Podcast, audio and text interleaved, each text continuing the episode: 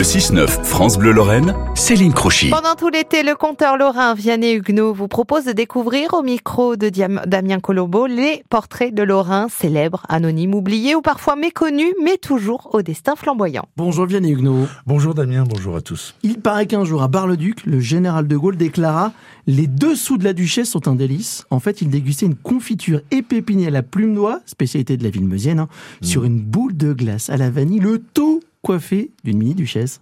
Ouais, la classe quand même, hein, Damien. On n'a pas trébuché sur les dessous de la duchesse, pas facile à dire. Alors cette confiture euh, dont vous parlez, on l'appelle le caviar de bar et son prestige rayonne largement au-delà de la Lorraine. hein. Anne du Triez, héritière de la saga, aime rappeler que son club d'ambassadeurs n'a rien de la roupie de Sansonnet. Sir Alfred Hitchcock, s'il vous plaît, préside la coterie.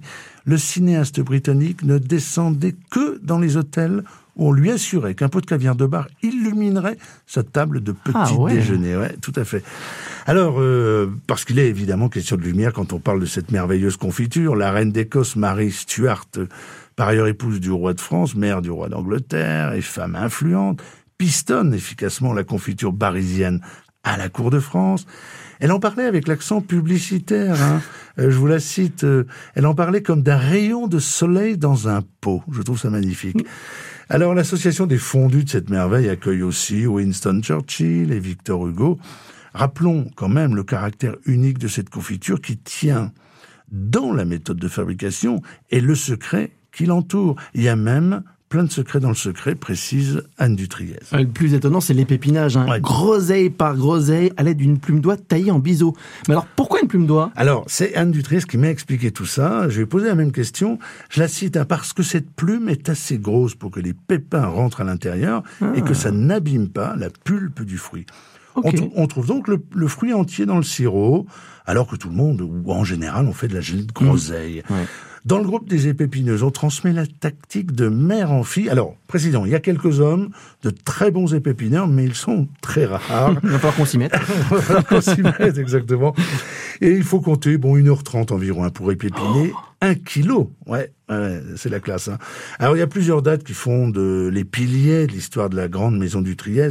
1344, euh, baptême de la technique à la plume d'oie. 1879, création de la maison à la Lorraine, réunissant plusieurs confitureries. 46, 1900, 46, fondation de l'entreprise par les grands-parents d'Anne qui rachètent en 1974 à la Lorraine.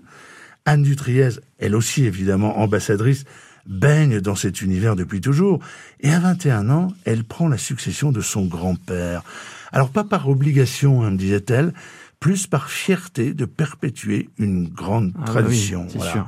Et la famille du Triez est aujourd'hui la seule à Bar-le-Duc, donc la seule au monde à détenir le secret et à élaborer ce produit de luxe. 5 à 6 000 pots hein, sont commercialisés chaque année auprès de clientèle locale et internationale, évidemment, toutes fidèles à l'esprit d'Alfred.